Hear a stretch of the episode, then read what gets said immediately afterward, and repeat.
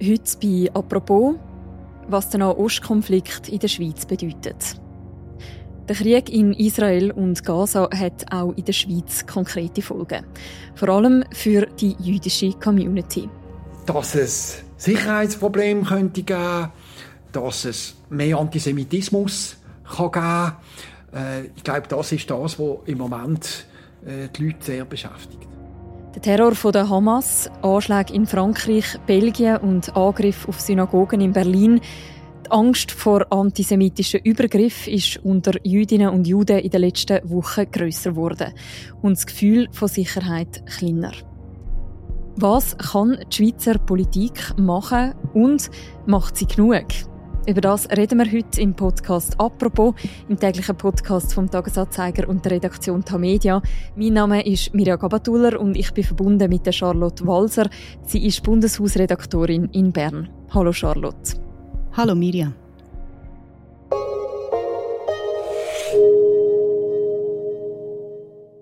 Charlotte, bei jemandem läutet im Moment ständig das Telefon und zwar beim Ralf Levin. Wer ist er?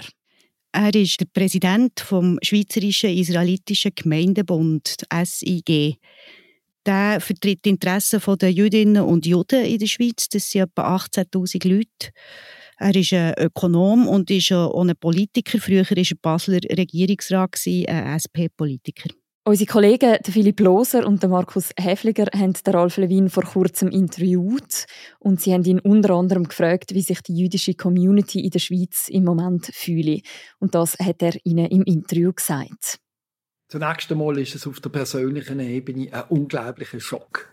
Man ist extrem betroffen durch die Brutalität, dass das Abendmetzeln von Leuten, von Frauen, von Kindern und vor allem auch die Entführung von 200 Personen nach Gaza. Das Zweite ist die Befürchtung, dass der Konflikt Auswirkungen hat auf Jüdinnen und Juden in der Schweiz, dass es Sicherheitsprobleme könnte geben, dass es mehr Antisemitismus kann geben. Äh, ich glaube, das ist das, was im Moment äh, die Leute sehr beschäftigt. Es sei ein Schock und Jüdinnen und Juden in der Schweiz machen sich auch Sorgen wegen mehr Antisemitismus. Das hat Ralf Levin gesagt, wobei sich die Reaktionen auch unterscheiden. Es gibt einige Leute, das merken wir aufgrund von Rückmeldungen von den Gemeinden, wo sich vermehrt auch äh, persönliche Sorgen machen. Aber es ist ja klar, wenn es Attentate wieder gibt im, im Ausland, wo im Zusammenhang sind mit diesen Ereignissen im Nahen Osten, dann führt das zu einer tendenziellen Unsicherheit und es gibt Leute, die reagieren sensibler und andere, für die ist es Business as usual, aber im Durchschnitt ist es sicher so, dass man sich mehr äh, Sorgen machen. Charlotte, inwiefern sind Jüdinnen und Juden in der Schweiz denn durch den Nahostkonflikt weniger sicher? Ja, das ist schwierig zu sagen. Also vielleicht zuerst mal der Nachrichtendienst beurteilt die generelle Terrorbedrohung als erhöht. Er sagt aber auch, er hat keine konkreten Hinweise auf Anschlagspläne in der Schweiz oder so, aber einfach aufgrund vom Konflikt, von der ganzen Stimmung beurteilt er die Bedrohung als erhöht. Und Jüdinnen und Juden sagen, wir haben es gehört, sie fühlen sich weniger sicher, sie haben Angst. Und es gibt wirklich auch Vorkommnisse, also es haben antisemitische Vorfälle zugenommen in den letzten Tagen, sagen sie, Leute sind beschimpft worden auf der Straße oder bespuckt sogar. Es hat also in der Schweiz Vorfälle gegeben, wo Jüdinnen und Juden auch geschildert haben. Was hat es denn für Vorfälle gegeben in anderen europäischen Ländern in den letzten Wochen? Ja, teilweise schlimme. Also in Brüssel hat es einen Terroranschlag gegeben. Hat ein Mitglied der Terrormiliz Islamischer Staat vor einem Fußballspiel zwei schwedische Fans erschossen. Der eine von diesen beiden war übrigens ein schweizerisch-schwedischer Doppelbürger. Und in Frankreich ist ein Lehrer gestorben nach einer Messerattacke. Es hat in Frankreich auch Drohungen gegeben, wo Flughäfen haben müssen evakuiert werden deswegen. Und in Berlin hat es einen versuchten Brandanschlag auf eine Synagoge gegeben. All die Ereignisse stehen in einem indirekten Zusammenhang auch mit dem Nahostkonflikt. Was für Folgen hat denn die neue Sicherheitslage oder die neue Bedrohungslage bisher konkret in der Schweiz? Polizeikorps sagen, sie haben Dispositiv verstärkt, also das heisst, sie haben die Schutzmaßnahmen erhöht. Sie sagen in so Fällen aber nicht, was sie genau machen, also was das für Massnahmen sind natürlich, aber ähm, es geht vor allem um den Schutz von jüdischen Einrichtungen, von eben Synagogen zum Beispiel oder Schulen auch. Zum Beispiel die Stadtpolizei Zürich hat gesagt, sie machen jetzt mehr Patrouillen von solchen Einrichtungen, von Synagogen und Schulen. Und ja, es geht am Schluss vor allem auch darum, den Jüdinnen und Juden ein besseres Sicherheitsgefühl zu vermitteln. Fühlen sich denn die Jüdinnen und Juden in der Schweiz durch Politik genug unterstützt? Das haben der Markus Häfliger und der Philipp Loser, der Ralf Levin auch gefragt. Und vielleicht hören wir, was er dazu gesagt hat. Wir sind in einem sehr guten Kontakt mit den Kantonen und auch mit den Bundesstellen, die sich mit dem Thema befassen. Wir haben sehr viele positive Signale, auch Sympathie, äh, Kundgebungen, wo wir, wo wir stark spüren. Wir haben im Bereich von der Sicherheit ein großes Verständnis, äh, dass man da unbedingt muss verhindern, dass etwas passiert. Das sind zwei äh, ganz äh, wichtige Punkte.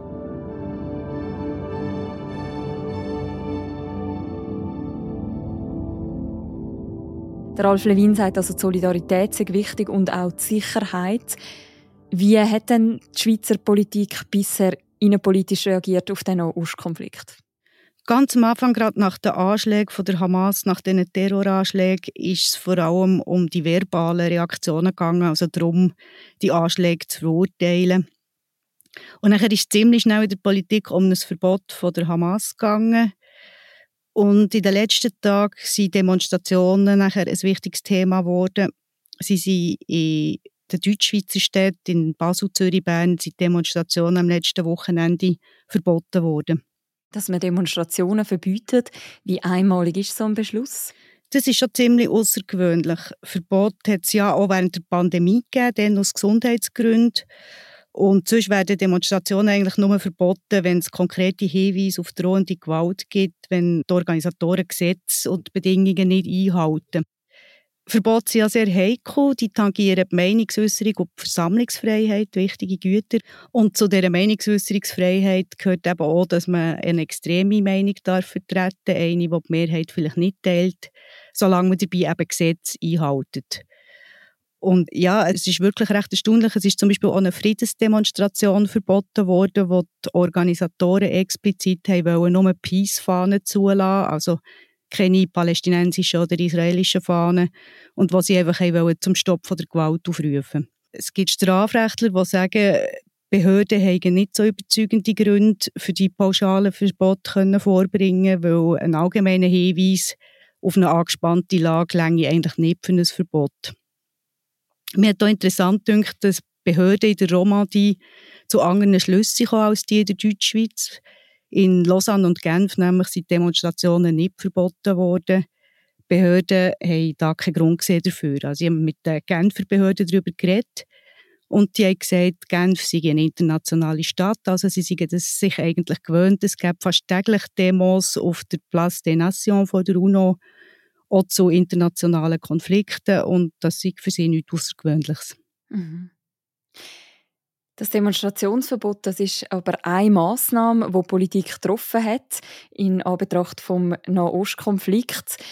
Wir haben auch den Ralf Levin gefragt vom Schweizerischen Israelitischen Gemeindebund, was er sich denn besonders würde wünschen von der Schweizer Politik.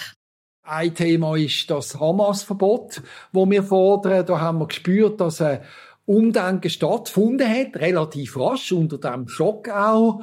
Und da sind wir der Meinung, dass man jetzt auch sehr, sehr schnell muss handeln, dass die Schweiz da nicht eine Insel ist innerhalb von Europa, wo äh, Hamas nicht als Terrororganisation eingestuft ist. Er sagt, ein Verbot von der Hamas, gerade das hat aber für besonders viele Diskussionen gesorgt in den Tagen nach dem Ausbruch des Krieges. Warum, Charlotte? Es ist eigentlich ziemlich schnell gegangen, dass das zum Thema ist wurde, die Forderung nach einem Verbot von der Hamas in der Schweiz. Vielleicht auch, auch darum, weil es ja nicht so viel gibt, was die Schweiz konkret kann machen jetzt in diesem Konflikt. Und das Verbot ist schon früher Thema im Parlament, ist allerdings bis jetzt abgelehnt worden. Und die Stimmung hat sich jetzt sofort gedreht. Also die Sicherheitspolitische Kommission vom Nationalrat hat sich inzwischen einstimmig für ein Hamas-Verbot ausgesprochen. Kurz darauf hat der Bundesrat beschlossen, dass er die Hamas als terroristische Organisation einstufen und verbieten in der Schweiz.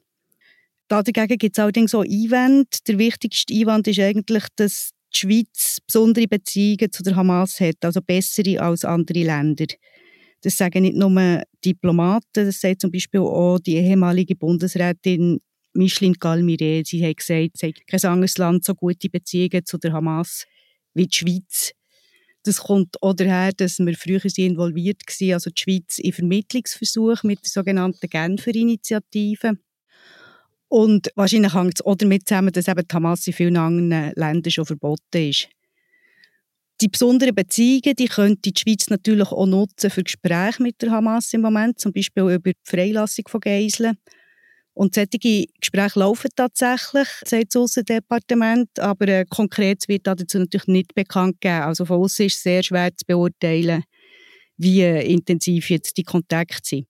Diplomaten sagen jedenfalls, ein Verbot und die Einstufung von der Hamas als Terrororganisation oder, oder schon allein die Ankündigung von dem könnte diesen Beziehungen schaden und so auch späteren Vermittlungsversuchen schaden.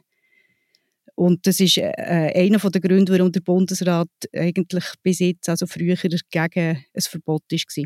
Der Ralf Lewin hat ja den zeitlichen Aspekt angesprochen. Er hat gesagt, man müsse sehr schnell handeln. Hat die Schweiz denn das gemacht? Die Schweiz hat sehr schnell gesagt, dass sie so ein Verbot will. Der Bundesrat hat das entschieden, er will das Verbot.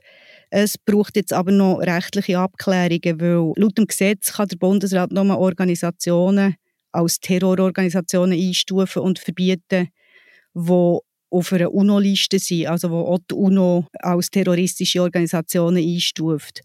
Und Hamas ist auf dieser UNO-Liste nicht drauf. Das heißt, wenn die Schweiz möchte zur Terrororganisation erklären dass man zuerst das Gesetz müsste ändern wenn der Bundesrat nicht noch andere Möglichkeiten findet. Und über die Gesetzesänderung, wie über alle Gesetzesänderungen, müsste das Parlament entscheiden. Es geht also nicht so schnell. Du hast gesagt, auf der einen Seite sind Bedenken, dass mit dem dann auch eine Vermittlung wird unmöglich werden. Auf der anderen Seite, was würde denn so ein Verbot überhaupt bringen? Ja, also ob sie unmöglich wird, weiß ich nicht. Sie wird vielleicht einfach schwieriger. Was würde das Verbot bringen? Mit so einem Verbot könnte jemand leichter bestraft werden, der in der Schweiz für die Hamas tätig ist oder Propaganda verbreitet oder auch Spenden sammelt. Es ist gerade am letzten Wochenende ist bekannt worden, dass es tatsächlich so einen Verdacht gibt. Der Bundesanwalt Stefan Blättler hat bekannt gegeben am Radio, dass die Bundesanwaltschaft das Verfahren eröffnet hat, weil Geld aus der Schweiz zur Hamas geflossen sein. Und zwar hat er das Verfahren schon eröffnet, bevor es die Anschläge auf Israel gegeben hat, also vor ein paar Wochen schon. Und das, obwohl ja eben noch kein Hamas-Verbot gilt in der Schweiz. Es ist einfach ohne Verbot nachher für die Bundesanwaltschaft schwieriger. Sie muss mehr beweisen nachher für so ein Verfahren. Das könnte also mit so einem Verbot von der Hamas erreicht werden. Hätte es neben dem auch noch weitere Auswirkungen? Ja, es ist auch eine symbolische Sache. Und das meine ich jetzt nicht negativ. Symbolik ist in der Politik manchmal auch wichtig. Die Schweiz würde mit so einem Verbot ein Zeichen setzen, auch gegen die Terroranschläge von der Hamas in Israel. Es ist aber trotzdem natürlich immer die Frage, ob der Nutzen vom Verbot größer wäre als der mögliche Schaden.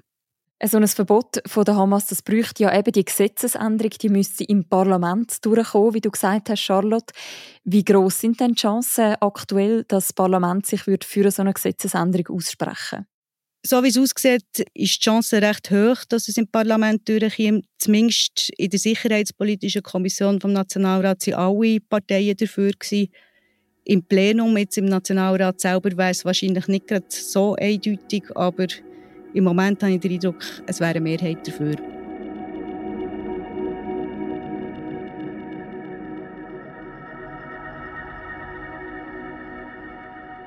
Der Ralf Levin hat im Gespräch dafür plädiert, nicht die zivilen Opfer zu vergessen. Ein Krieg ist nicht lustig und es gibt auch zivile Opfer, die tun mir extrem leid. Wir stellen aber auch fest, dass Hamas die Zivilbevölkerung als Schutzschild braucht.